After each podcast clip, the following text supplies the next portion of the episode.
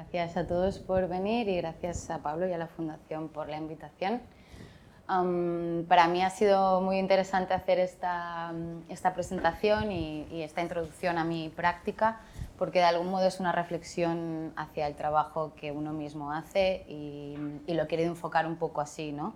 Para mí ha sido gratificante trabajar en esto, pero y espero poder explicaros un poco cuál ha, qué ha sido mi trabajo durante los últimos años. ¿no? Esto es un poco el ambiente en el que, con el que convivo y con el que trabajo. ¿no? Esto sería una imagen de lo que describiría la pared de fondo de mi, de mi estudio en este momento. Es una pared que ha ido se ha ido transformando mucho a lo largo del tiempo, al igual que, que he ido yo evolucionando y cambiando y, y, haciendo también diferentes proyectos y enfocándolos de, diferentes de diferente manera. ¿no?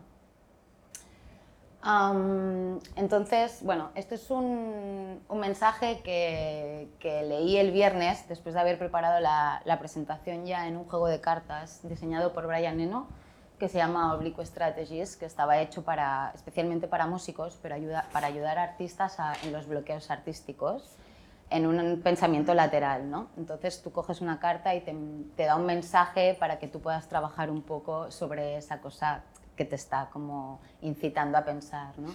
Entonces, uh, el viernes cuando cogí una me dijo, mira el orden en el que haces las cosas, que era una mica un poco como había proyectado um, esta presentación. ¿no? Entonces, lo que voy a hacer es presentaros mis proyectos desde el 2019 hasta el día de hoy, aproximadamente, una selección de 12 proyectos. Haré hincapié en unos más concretamente, porque muchos forman parte de proyectos anteriores o son como extensiones de los proyectos, ¿no? Entonces, haré como un poco un barrido en, esta trayectoria de estos últimos años. ¿no?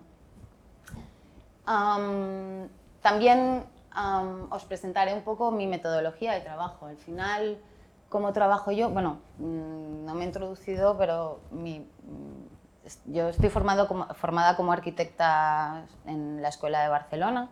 O sea, como base soy arquitecta, pero sí que cuando salí de la carrera formé un estudio de arquitectura con un grupo de amigas, trabajé con diferentes firmas de arquitectura, pero mis inquietudes me llevaron a experimentar la arquitectura desde otro punto de vista y es un poco hacia donde he ido dirigiéndola paralelamente al trabajo de arquitecta y es esto que os voy a explicar um, hasta um, en la presentación. ¿no?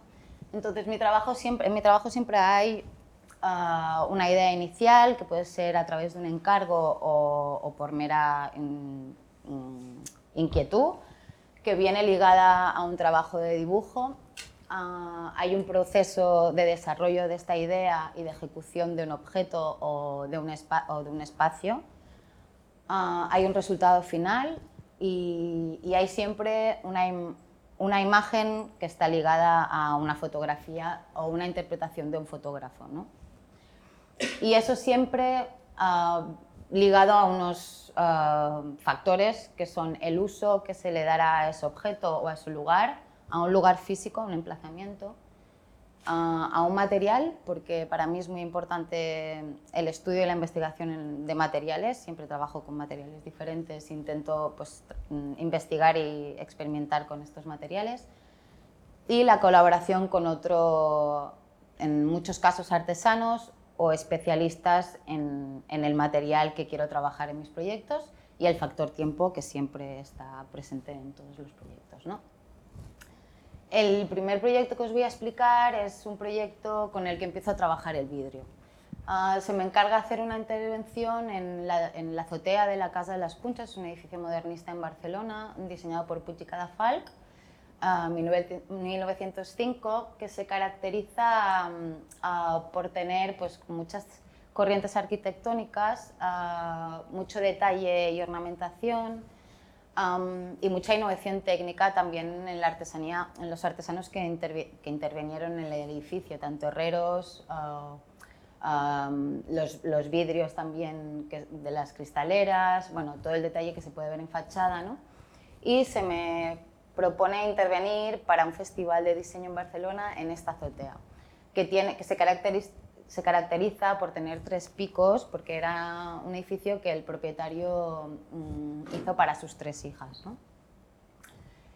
Entonces, uh, en base a, esta, a la característica que tenía esta edificación con toda la ornamentación, ah, para mí fue realmente una excusa para poder trabajar un material que llevaba tiempo queriendo trabajar, que era el vidrio. ¿no?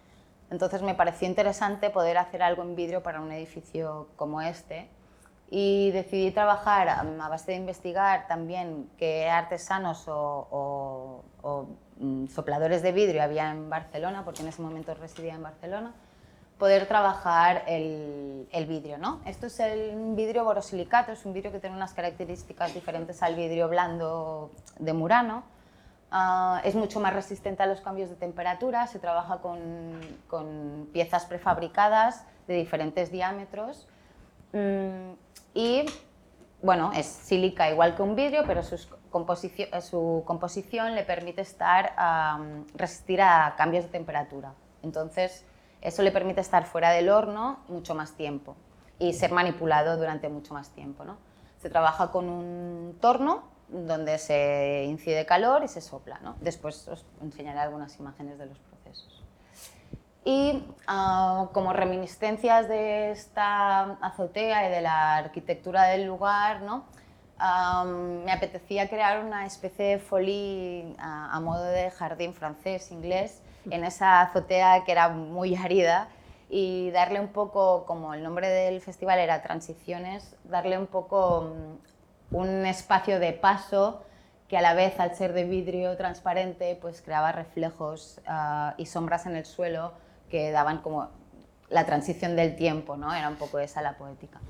Y, hacer una estructura pues em, puramente en vidrio soplado, ¿no? O la combinación del vidrio soplado y el tubo prefabricado de vidrio, que es el que viene ya industrializado, ¿no? Que trabajo mucho con la combinación de los dos muchas veces.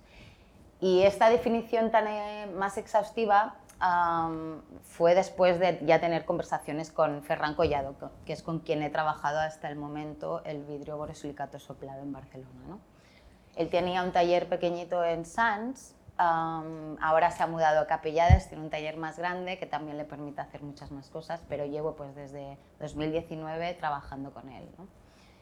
Y también como a modo introductorio siempre veréis que hay como esas fases de las que os he hablado, ¿no? los dibujos, luego los procesos que os enseñaré, para mí son muy muy importantes y son la cara como B de los proyectos porque normalmente no se muestran, pero para mí son lo que más me motiva básicamente. Y luego sí que el resultado final que siempre va ligado a un fotógrafo porque para mí es como el tercer elemento de mi proceso creativo. ¿no? Este es el tubo de, borosilicato, este era un, diámetro en concreto que al final, según la dimensión que le quieres dar, pues es un diámetro u otro. Este es el torno que se utiliza. Luego también os enseñaré, la pieza se pone ahí en el torno, entonces el torno empieza a girar y con unos sopletes que tienen diferentes peines le vas dando la forma al vidrio, pues se vuelve blando, entonces se puede manipular, ¿no? El torno contrae y expande y a la vez soplando hincha la pieza de vidrio. Y con las diferentes plumas que, que tiene le puede ir haciendo las texturas que le después veréis que le he ido dando al vidrio. ¿no? Yo no manipulo el vidrio, pero siempre intento estar en taller, ¿no? que también es para mí no tengo las capacidades técnicas de, de, hacerlo, porque esto conlleva mucho, mucho tiempo y para mí Ferran es buenísimo, pero sí que tenemos unas sinergias y una conexión que permite que los trabajos se, asemejen mucho a los dibujos. Eh, o sea, para mí el dibujo es el primer objeto no tangible que luego el técnico o el artesano, en este caso Ferran, es capaz de realizar y volver realidad, ¿no? Es como un mago, como muchos otros artesanos. Las primeras pruebas que hicimos, esto eran piezas de 1,80 de largo, mm, que se hacían con el torno, es lo máximo que pudimos hacer de alto primeras pruebas y prototipos, encajes porque quería que la pieza se sujetara bastante por sí sola, luego sí que tuve que hacer algunos ah, nudos con bridas, pero bueno, era la combinación entre lo más industrial y lo más artesano, que también forma parte de mi trabajo. bocetos a escala real para que la pieza se asemejara lo máximo a lo que yo deseaba, nunca puede ser exactamente igual, porque depende totalmente del soplado, o sea, en este caso no se puede medir, pero sí que tiene unas primeras premisas para poder trabajar. anclajes de las piezas, pruebas de cómo lo tenían que ir atado, porque esto iba a una azotea, soplaba el viento, tenía que poder aguantar unos pliegues de hierro para aguantar la estructura, algunos prototipos de esta cubierta que tenía la pieza ¿no? y la instalación en el lugar. Claro, es un material rígido, pero muy frágil, eso se cae, obviamente se rompe, no tiene otra. ¿no? Y lo que yo andaba buscando al principio, ¿no? Ah, estas sombras proyectadas en el suelo, las transparencias y los reflejos que se creaban en el cielo, y el resultado final de la pieza. ¿no? El resultado final de la pieza, que es lo, el objeto final, porque el objeto en sí ahora no existe. ¿no? Para mí esto es lo que queda del objeto. Y estas son unas fotos que hizo Carlota Guerrero en ese momento y para mí es otra parte del proceso, es su punto de vista de una pieza que he realizado yo conjuntamente con Ferran. Entonces, así son un poco todos los trabajos que yo he ido haciendo hasta el momento. ¿no? La relación de la pieza con la, la punta de atrás, ¿no? los anclajes que tuve que también pensar para, al final tenían este punto más como rudo, hecho en el momento, pero con bridas más industriales, tensores metálicos.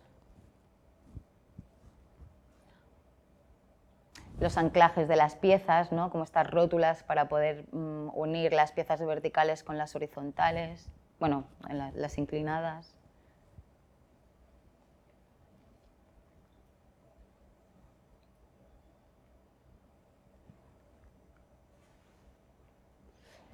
Y después de ese proyecto, esas piezas fueron manipuladas y transformadas en otras cosas, que también las instalé en un espacio y se convirtieron en lámparas. entonces, por eso digo que el objeto ahora mismo en sí no existe como tal, sino que ha estado desfragmentado. ¿no?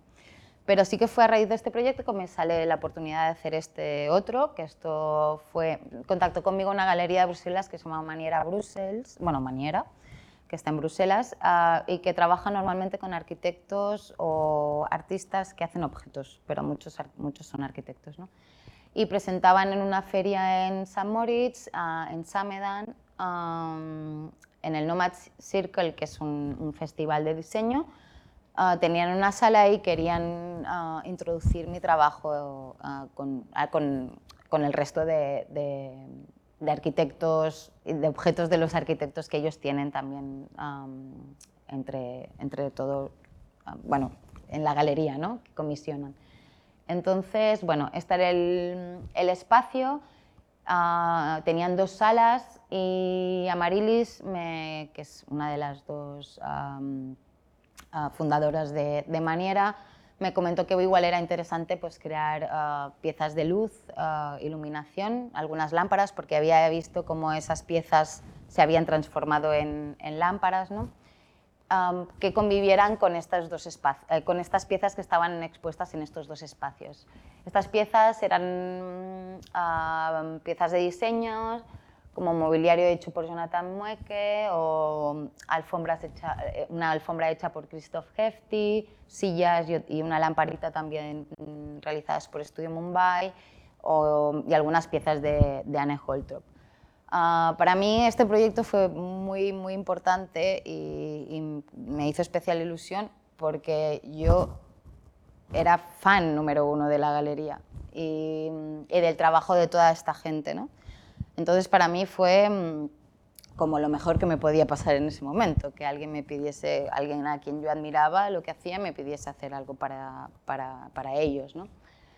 Entonces, bueno, al saber que tenía que convivir con esto, que tenía que emplazar aquí unas piezas de iluminación, sobre todo una encima de la mesa, alguna para el mueble, que sería esta vertical, este elemento de aquí, y algún elemento más para la otra sala, empiezo con el trabajo que había hecho previamente a imaginarme objetos volando, ¿no? o objetos apoyados en la pared de vidrio transparente con estas mismas morfologías que parecen como espuma, burbujas, ¿no? que tienen ese carácter así como amorfo, para proyectarlo y y ver qué posibilidades había de trabajarlo con Ferran. ¿no? El proyecto se llama Los Cuatro Pliegues porque en ese momento estaba leyendo el pliegue de Deleuze y, y, tiene también como en paralelo, ¿no? Se llama el misterio de la suerte, y en, en el sentido de que, bueno, estas formas eran una especie de suerte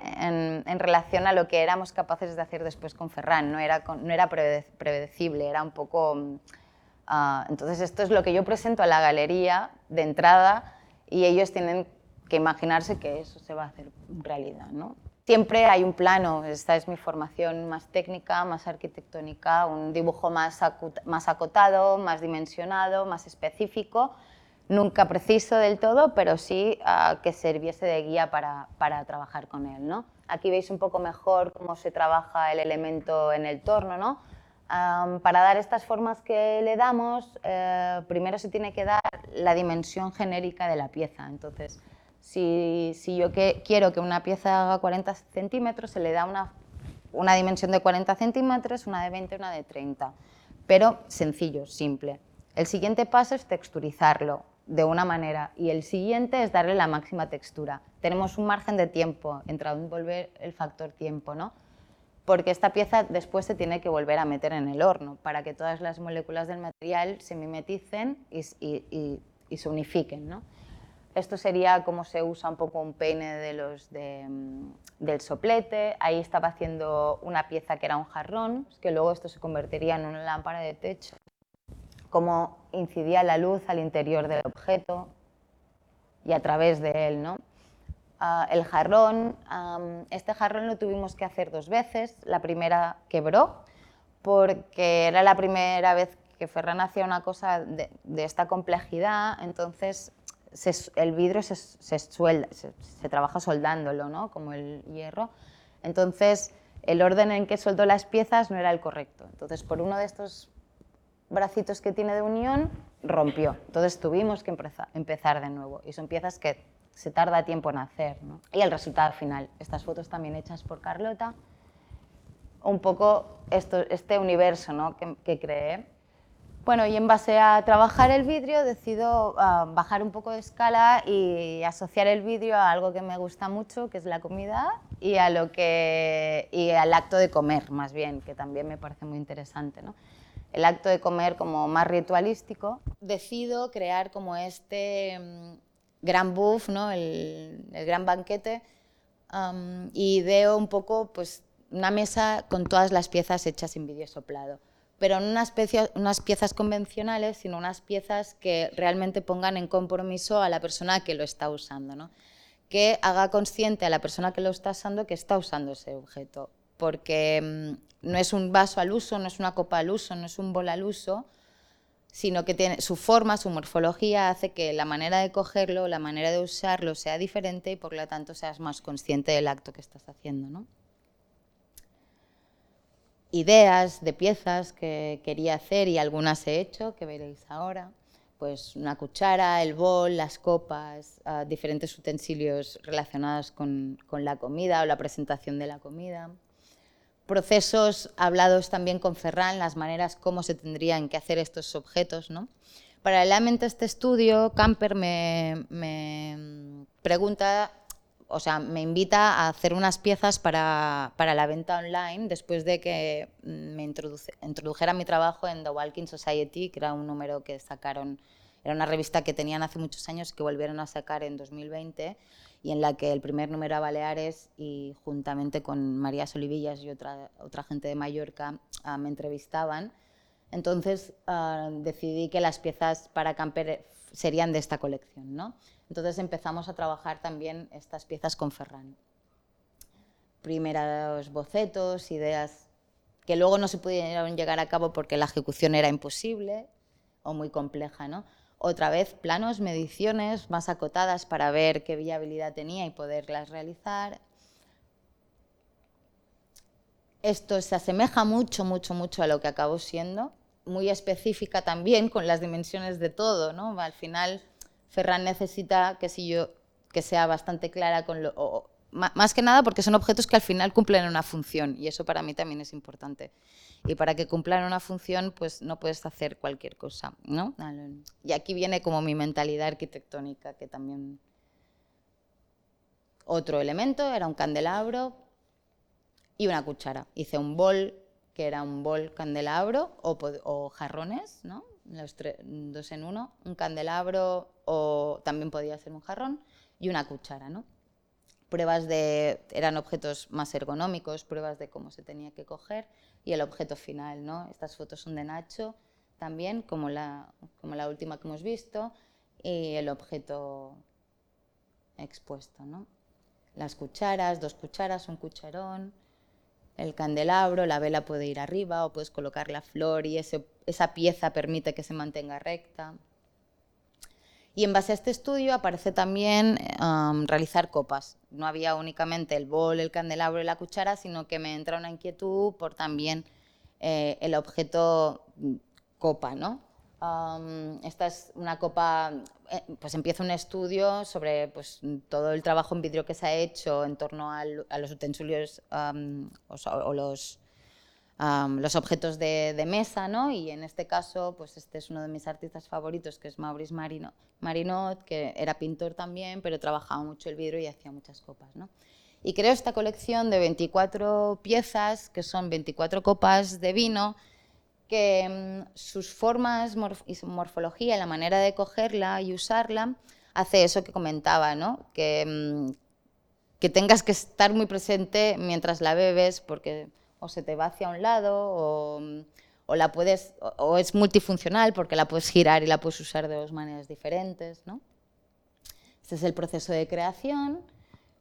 Bueno, en realidad este es el proceso de creación número uno, entonces estos son los dibujos que yo le mandé a Ferran. Esto fue durante la, estábamos en casa, no, no podíamos salir. Entonces no pude acceder a Barcelona. Entonces Ferran reinterpretó mis dibujos a la perfección y llegamos a hacer estas piezas, ¿no? que son estas 24 eh, unidades de copas, que bueno, el líquido en muchas llega hasta el final, ¿no? que es como esta colección que para mí es muy gráfica esta imagen porque se asemeja mucho esos dibujos a Manuel Zadano, pero en, tres dimensiones. Y forma parte del mismo proyecto que le llamo yo a Tab, pero esta es la parte pues, de, las copas. ¿no? Estos son, pues, usándolas, una publicación, una publicación que se hizo para Apartamento Magazine, que es una revista de interiorismo que os explicaré ahora, al siguiente proyecto. Claro, esto es un proceso que sobre todo en 2020, 2021 trabajé mucho el vidrio, mucho, mucho el vidrio y salían un proyecto detrás del otro. ¿no? Entonces, Nacho es uno de los fundadores de Apartamento. Apartamento Magazine es una revista de interiorismo en la que se entrevista a gente en sus casas y se muestran los interiores de sus casas. ¿no? Y en la parte intermedia tienen siempre unas cuantas páginas con bodegones y en este número querían incluir y colar conmigo para hacer unos bodegones en vidrio. Entonces, en el taller de Ferran, Ferran no únicamente trabaja el vidrio soplado, sino que también trabaja el vidrio plano para hacer espejos, ventanas, y hay muchos desperdicios de piezas que se rompen o de vidrio soplado que también se rompe, ¿no? Entonces decidimos improvisar unas esculturas hechas con estos materiales que sobraban del trabajo de Ferran. ¿no? Fuimos a su taller y creamos unas esculturas que tienen un carácter también como muy edificatorio o muy, muy utópico, ¿no? y que estaban incluidas en ese número. Y son todas estas piezas que trabajamos, pues, trabajamos en directo entre varias gente y, las creamos y se publicaron posteriormente en, en la revista. ¿no? Voy más rápida porque para mí todo esto son partes del proceso de los primeros proyectos que para mí son determinantes en mi trabajo, ¿no? El, de la pieza en la terraza de la Casa de las Punchas y el, y el de las lámparas de, para la galería, ¿no? Esto es otro proyecto que hice para el OEB. Ah, en ese momento estaba trabajando, bueno, mm, tengo como un, un, libro donde recojo plantas o las escaneo. Entonces aquí hubo un error, el error deformó la planta al escanearla, ¿no? Entonces le daba otra perspectiva. Y luego me pedía unas piezas para presentar sus perfumes. Eran unas piezas que estaban muy vinculadas a una colección de perfumes suyos eh, y en base a unas premisas que ellos me dieron empecé a desarrollar unas figuras, ¿no? que primero eran muy conceptuales y acabaron pues teniendo que ser mucho más explícitas para poder ser construidas. Y eran unas especies que, que tenían que mostrar los ingredientes que llevaban estos, estos perfumes, ¿no? Y un poco a modo de, volver a esa imagen de las plantas, ¿no? El vidrio tiene la capacidad de formar lo que contiene cuando está deformado, ¿no? No en este caso, pero después veréis que hay otras piezas. Bueno, estas eran esta primera colección donde se, creamos esas esculturas para explicar un poco las diferentes gamas de perfume.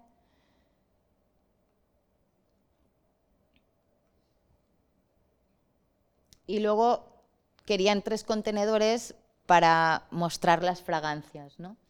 Entonces, ideé como estas tres piezas que luego, junto con Fernando Gómez, que era el fotógrafo en este caso, a Gemma Polanco y María Ona, que fueran las directoras de arte, esto es a, través de una productora, pues realizamos finalmente las piezas, ¿no? Y cómo distorsiona ¿no? el vidrio, el interior, un poco de...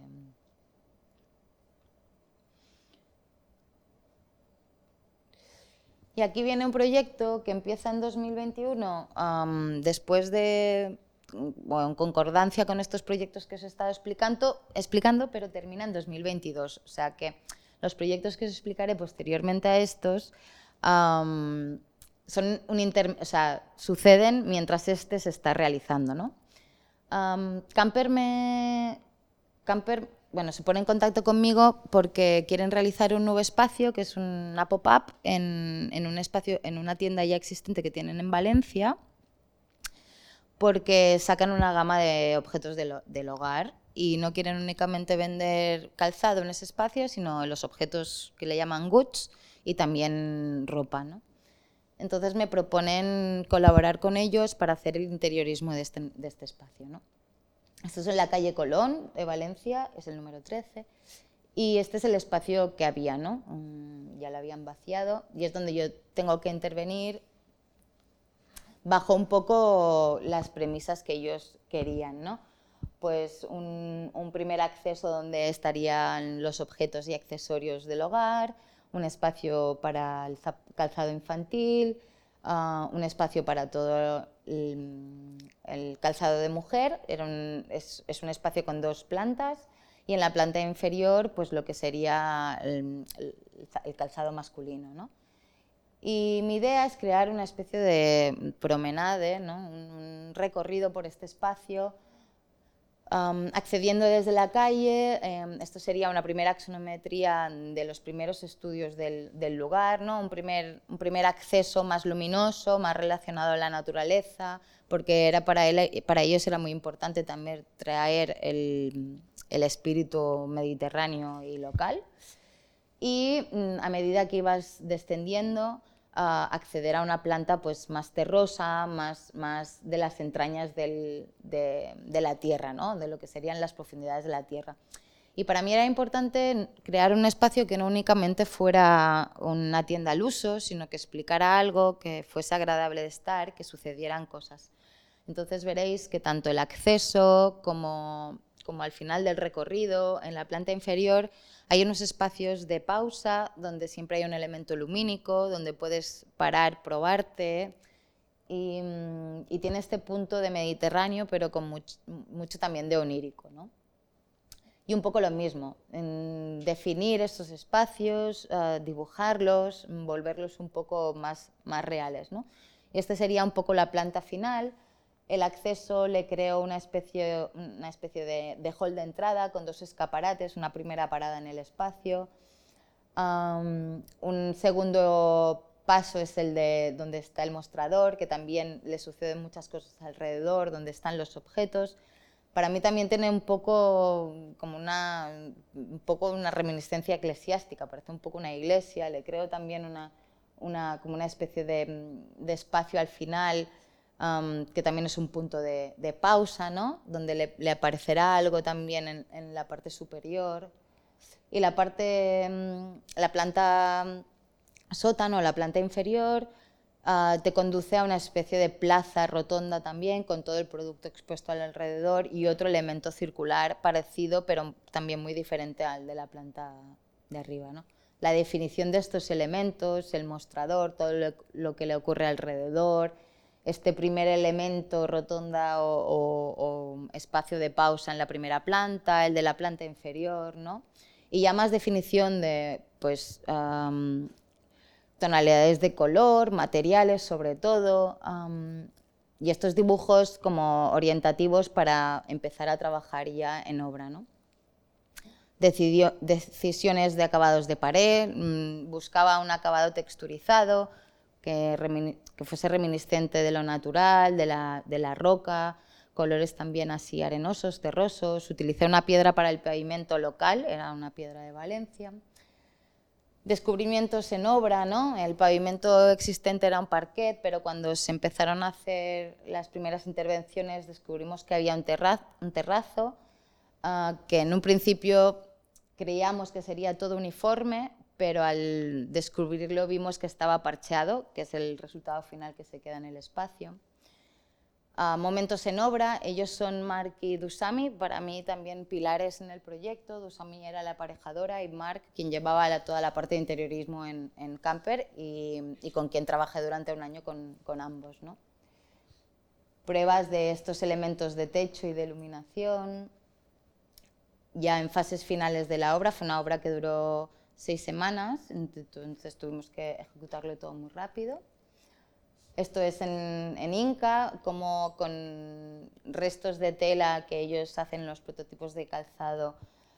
y de, me hice como una maqueta de lo que habría después en la tienda para poder hacer la primera implementación de, este elemento que hay, ah, veréis que está en la parte baja del, en, el, en, la, ahí, en el sótano de la, de la sala, ahí, de la tienda. Y este es el resultado final. También trabajé con un, con un fotógrafo belga que trabaja con, con, la galería y decidí que él hiciese las fotos. Y luego había gente implicada como diseñadores gráficos o, un, o, o, quien escogía también el producto que se exponía. ¿no? Y esto un poco el resultado final del, del espacio. Que para mí igual los procesos son muy parecidos al del resto de, de, de proyectos que os he explicado anteriormente. El mostrador, el primer espacio de paso,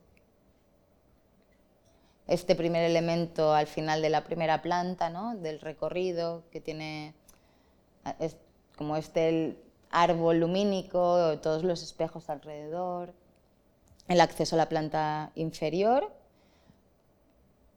y este elemento que estuve trabajando anteriormente y que luego se implementó en el espacio y que crea otra atmósfera en la planta inferior. ¿no?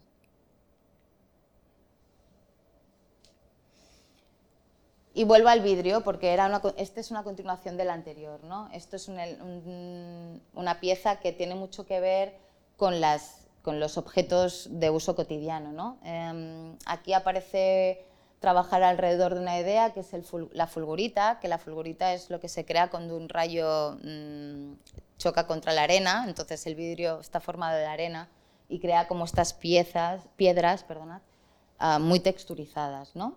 Entonces empezamos a trabajar junto con Paul Hans, que es un artista que también trabaja el vidrio, una pieza que nos encargan, que tenía que ser una, taza de té, pues sobre el ritual del té.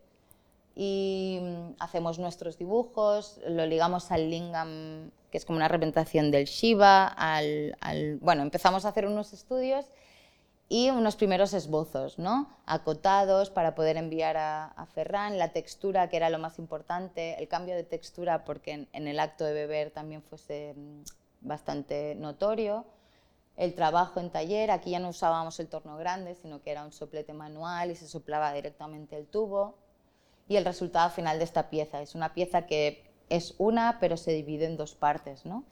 dos tazas para compartir el acto de, beber la textura del vidrio, esto se hace como pinzando así, como si fuese un pincel y vas haciendo así, se va texturizando el vidrio. Y continuamos, la galería convierte el espacio en un bar con el artista Conrad Dodobeller, uh, de Dodobeller, no sé cómo se pronuncia, seguramente lo estoy pronunciando muy mal, ah, y lo convierte y cada X lo la gente que está en la galería, que tiene piezas con ellos, lo, organiza algo, hace una pieza para que los invitados beban con, esos objetos. ¿no? Y decido hacer unas copas que están muy vinculadas al espejismo.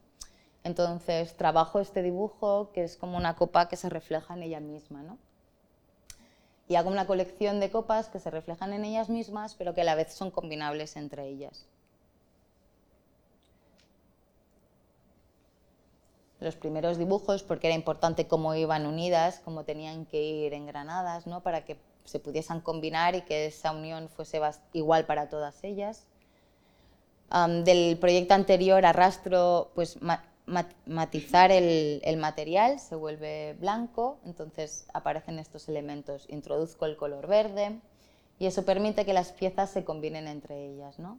Se combinan, hacemos una colección de... Bueno, Xavier Marín realiza, me ayuda a realizar un póster para, crear unas etiquetas para llevar el vino, un vino de aquí, local, que era de Cathy Ribot, que junto con el colmado San Jaume, pues me llevé para poder hacer las muestras de vino en la galería en Bruselas, ¿no? Y el acto en sí, la gente bebiendo de las copas el vino, ¿no? Esto es un momento en el que estoy viviendo en muchos sitios diferentes, entonces ah, se me encarga realizar una silla para una exposición colectiva y en el momento en el que no tengo un, sitio fijo donde vivir, se, me ocurre realizar una silla bastante nómada, ¿no? con bastantes temáticas relacionadas con lo que veis aquí, ¿no? que fuese ligera, fácil de transportar, con materiales pues, igual reciclados. para mí era importante también la relación del lugar, la huella que deja el cuerpo en algo que es blando, entonces empiezo a trabajar con lo textil, que ya había estado trabajando en Camper. ¿no? Esto es, son pues, leftovers del proyecto de, Camper, que estudio un poco pues, la materialidad, estudio cómo es una silla de camping, ¿no? hago pruebas pues, más de, posición, con elementos que ya tenía, si era viable hacer ah, estructuras pues, cómodas y otra vez los dibujos de cómo tendría que ser este elemento. ¿no? Y en este caso sí que realizo yo misma mm, por primera vez cosiendo um, el objeto, ¿no? juntamente con Pablo, que es un amigo mm, arquitecto también, pero que tiene el dominio de la máquina de coser. Ah, se pone conmigo a trasnochar básicamente en un momento en el que vivía no tenía muy claro dónde estaba viviendo a hacer esta silla mm, para este proyecto. ¿no? Y este es el resultado que quedó de la silla. Mm, eran piezas recuperadas del proyecto de Camper, de, de, objetos que tenía. Entonces, era una silla que la abrías y era ese elemento, y a medida que la ibas plegándonos, se convertía en una silla que te podías llevar. Aquí te la podías llevar y te la podías poner de abrigo. Entonces, es muy amorfa porque es un proyecto que es pura investigación, pero para mí tiene un carácter muy interesante porque mm, trata muchas, muchas temáticas a la vez. ¿no? Y, mm, y, esto es un inicio para mí en el, último proyecto en el que estoy trabajando. Hay 12 proyectos, me queda muy poco. Pero mm, empieza mi investigación en torno a la posición y la relación de la persona con el objeto. ¿no? Intermediar, o sea, entre un proyecto y el otro, me aparece este para intervenir en una pequeña galería durante el Madrid Fest en Madrid. Esto es la Galería Monteleón, en la calle Monteleón en Madrid. Es una galería que básicamente es un escaparate y tiene un espacio muy pequeñito de 3x3 en el interior. Y el Madrid eh, ese año es un festival bianual, eh, una bienal, que se mm, celebra en Madrid de diseño y este año iba sobre las ciudades sumergidas. siempre tiene como una vertiente muy, muy crítica de profundizar en un futuro próximo al final. ¿no? Y en este caso no había un uso concreto, pero sí un lugar muy acotado. ¿no? Y vuelvo un poco a la temática que, que, me retumbaba ya, que es el reflejo, ¿no? Pero vinculada al agua, que era un poco de lo que iba el, festival. ¿no? los reflejos del cielo en el agua, este proyecto se, llama El cielo de, abajo, o objetos mm, postnaturales, ¿no? porque esto es un vidrio que con el paso del tiempo ha acabado mimetizándose con el suelo, se ha fundido y ha creado una especie de piedra que es sintética pero natural al final hoy en día. ¿no? Un poco. Aquí sí que realizo una maqueta, porque mi intención era crear un espacio donde te pudieses sumergir y jugar con los reflejos, ¿no? hago modelos de, ventanas gigantes para ver si era viable crear esa sensación en, un interior, pero recupero al final, por cuestiones de presupuesto y tiempo, un accidente que tuvimos con un vidrio y que había guardado las piezas y las recupero para ir uniéndolas y trabajar con, ellas. ¿no? Realizo como esta eh, especie de planchas que descubro que crean como eso que estaba buscando. Entonces, el resultado final no fue sumergirte en esas ondulaciones, sino más bien la pieza que me permitía a mí conseguir eso. Y en el espacio presento esas pues, mm, piezas rocosas hechas de vidrio recuperado que tenían un poco este carácter mm, acuoso y, de, reflejos. ¿no? Y este es el último proyecto en el que todavía estoy trabajando y que presenté, ya es el último que os presento, y que presenté en París ahora en enero en Maison en Objet. Nos dieron un premio a, seis, a siete diseñadores españoles, que era el Rising Talent Awards, y mm, que es artistas emergentes, de, diseñadores emergentes, perdonad, eh, de España, ¿no? y junto con otros eh, diseñadores como Tornasol Studio, Miguel Leiro, Max Milá, mm, Álvaro Alamburu y Marta Ayala, presento, ah, bueno, cojo como el motivo de, haber ganado el premio y de poder exponer en París, o sea, un poco más a nivel internacional y fuera de España, uso el filón para crear unas piezas nuevas vinculadas al textil y al, y al movimiento y la posición del cuerpo, ¿no? tiene mucho que ver con el cuerpo, la comodidad, con la relación del cuerpo con el objeto. Mm, estos son imágenes de, performance de Simon Forti, Von Reiner, ¿no? que eran, han sido casos bueno, que he estado estudiando y que sigo estudiando. Ah, y el confort y la comodidad. ¿no? Ah, también tiene un vínculo muy relacionado con la moda, con, en este caso, Margiela, que también es alguien a quien sigo y, me gusta investigar. Tiene que ver con el origami, el corte y el pliegue. Y he usado para este proyecto un textil local.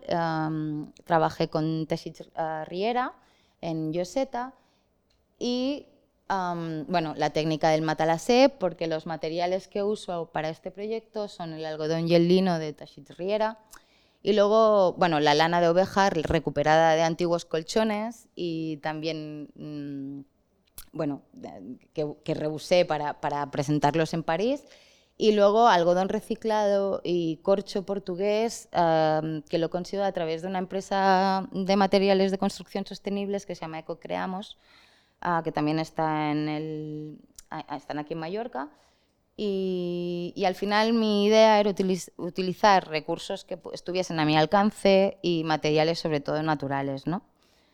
Entonces empiezo un poco la investigación del pliegue, cómo tenían que ir plegadas, estructuradas estas piezas, el cosido de las piezas, el pliegue del material, ¿no? cómo pliega este material, el color, qué color quería usar, empiezo a hacer planos de estos elementos, medirlos, acotarlos, doblarlos. Entonces jugaba con el papel para poder entender, hice unas maquetas de las tres piezas por las que he empezado, pero que para mí son las tres iniciales y quiero continuar trabajando en eso. Y hago una maqueta de cómo podrían ir colocadas estas piezas. ¿no? Son unas piezas que funcionan individualmente, pero que también pueden funcionar colectivamente. Y ahora os explicaré qué son cada una, porque aquí no se entiende, pero sí, bueno, aquí estarían las tres puestas, ¿no? Los procesos de trabajo en el taller, la ejecución de los rellenos y el elemento final. Aquí para mí también es muy importante pues, la participación de Lua como fotógrafa, la de Judith como bailarina, porque veréis que ella está presente en el resto de fotografías, y un diseño gráfico también para la presentación del proyecto que también realiza Xavier. Un poco ¿no? esta relación del material y el objeto con la posición del cuerpo. ¿no? La primera pieza de esta, con la que inicio es este biombo que está relleno de algodón, corcho y madera, ¿no? para que es entre duro, es el más duro de todos, pero también tiene un poco de, también es un poco blandito, que puede ir como biombo, pero puede ser usado como tatami para el suelo. Otro elemento que es este cojín más versátil, el más ligero de todos, que se divide en diferentes partes y lo puedes ir componiendo y doblando como quieres. Y el último elemento, que es este como de más grande, dimensión, que tiene un perímetro relleno con lana de, oveja, que lo hace más pesado, y el centro de algodón con mucha más densidad, pero de algodón reciclado, ¿no? y que también se convierte como una especie de sofá-cama. ¿no? Hicimos un catálogo, una edición de 50 copias, donde se explica todo este proceso, y aquí las tres piezas en, en conjunto, ¿no? y la relación del cuerpo, Judith en este caso, con los tres objetos. ¿no? Y esta es la carta que me ha salido hoy del mismo juego de cartas de Brian Eno que me dice que ánimo, pues ánimo con todo lo que, hace, con lo que hacemos, vaya. Y ya está. Muchas gracias. Muchísimas gracias, Marta. Tenemos algunas preguntas. Yo tengo por lo menos una. Ah, ah, bueno, me ha interesado muchísimo. primero de todo, me ha encantado cómo Ah, eh, tus proyectos, muchos de ellos empiezan con un dibujo y terminan con una foto, y algunas de las fotos, eh, pienso en los, objetos de vidrio, pero como el vidrio es transparente, solamente se ven unas líneas en los, como en el contorno y se parecen mucho al dibujo, ¿no? Eh, interesante. algo que creo que se ve en todos los proyectos que nos has enseñado es tu formación como arquitecta. Esta, eh, rigor de eh, acotar, medir, dimensionar, eh, con el cual pues, es muy, muy evidente cómo te, te ha servido bueno, tus herramientas, tu forma de, de, pensar que has aprendido en tu formación como arquitecta. Pero me da mucha curiosidad si nos puedes contar dónde te has sentido menos en tu zona de confort, como, dónde has aprendido más algo que ni habías soñado en tu formación como arquitecta, algo que te haya, que te haya hecho desarrollar una forma de pensar muy distinta a la que traías de, serie. Bueno, eso me pasa cuando formo un estudio de arquitectura puro y duro y, se centra básicamente en la, en la edificación y para mí se vuelve complejo ir más allá de lo estrictamente edificatorio. Entonces, en ese momento me siento atrapada en algo que no es que igual era en ese momento, ¿eh? ahora no sé cómo reaccionaría eso, pero en ese momento me sentí atrapada en algo que no quería experimentar más más porque la arquitectura tiene algo que es muy necesario, es que hay unas leyes y, unas normas, y tiene, que ser, bueno, tiene que dar un servicio a, la gente, donde tienen que vivir, usar, ¿no? y, y cumplir unas condiciones. Que para mí eran un poco me bloqueaban un poco otras maneras de pensar que en ese momento sentía necesarias expresar. ¿no? Y empecé a colaborar con gente de otras disciplinas que no eran puramente arquitectura. Tuve como un momento de querer alejarme mucho, mucho, mucho de, ah. la arquitectura, porque me había quedado en, lo... Mm, para mí era lo más bello y salí y para o sea, no era para nada parecido a la que había estudiado en ese momento. Y mm, que luego con los años haber hecho todo esto me ha permitido reconectar con la parte más técnica de la arquitectura y fue también a través del trabajo con Camper que, que vuelvo a conectar con ello, ¿no? Y me vuelve a hacer ver que, que igual había exagerado mucho mi odio, bueno, no, te, no odiaba, pero como mi negación a, a ser arquitecta, ah, pero al final trabajo como una arquitecta a otra escala, es como bueno, ahí está. Pero fue en ese momento, yo creo que, no sé, me, me di de, cabeza con algo que no me imaginaba que era así y, y empecé a, Tenía como esa inquietud de hacer cosas, entonces por eso que empecé a colaborar con muchas disciplinas porque quería conocer y conocer y conocer otras maneras de ver, otras maneras de ver que... ¿Y tienes algo, una característica un poco como de juego, de experimento, ¿no? muy, como con mucha frescura y muy, pues por lo que veo también muy abierta a accidentes o a que el proceso de creación de, tu pieza te lleve a lugares que no estaban del todo planeados desde el principio, ¿no? Mm.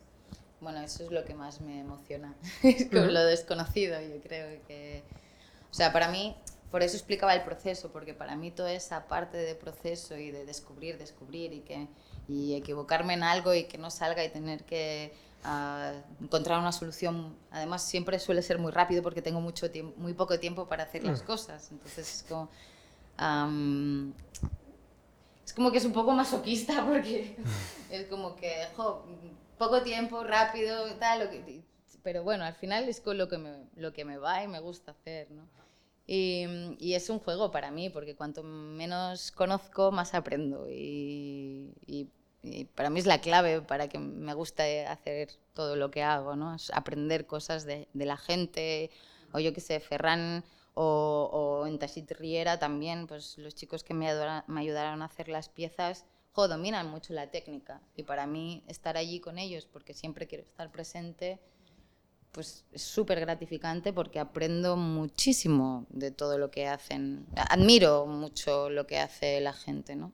Y, tiene un punto de juego, es como emocionante, me gusta la emoción y, es emocionante, es claro. Fantástico. Marta, ¿en qué estás trabajando justo ahora? es una buena pregunta en, o sea, yo, mi intención es continuar este proyecto. igual que he hecho con el vídeo, que he trabajado mucho el vídeo y sigo trabajándolo, pues me gusta alargar los proyectos. Entonces, para mí esto ha sido un inciso de este primer ah, proyecto con el textil y mi intención es continuar trabajando con esto porque mm, me siento muy cómoda y, me gusta mucho hacerlo. Y, mm, y bueno, básicamente esto por el momento, algunas cositas más, pero también abierta a que vayan apareciendo ¿no? sobre la marcha las cosas, que es lo importante. Fantástico. Bueno, pues Cugar, que, que, vaya muy bien todo y nos encantará seguir seguirte la pista, a ver qué, qué Muchísimas gracias por invitarme y gracias a todos por venir. Gracias y a escucharme. no sé si me he hecho, he hecho muy largo.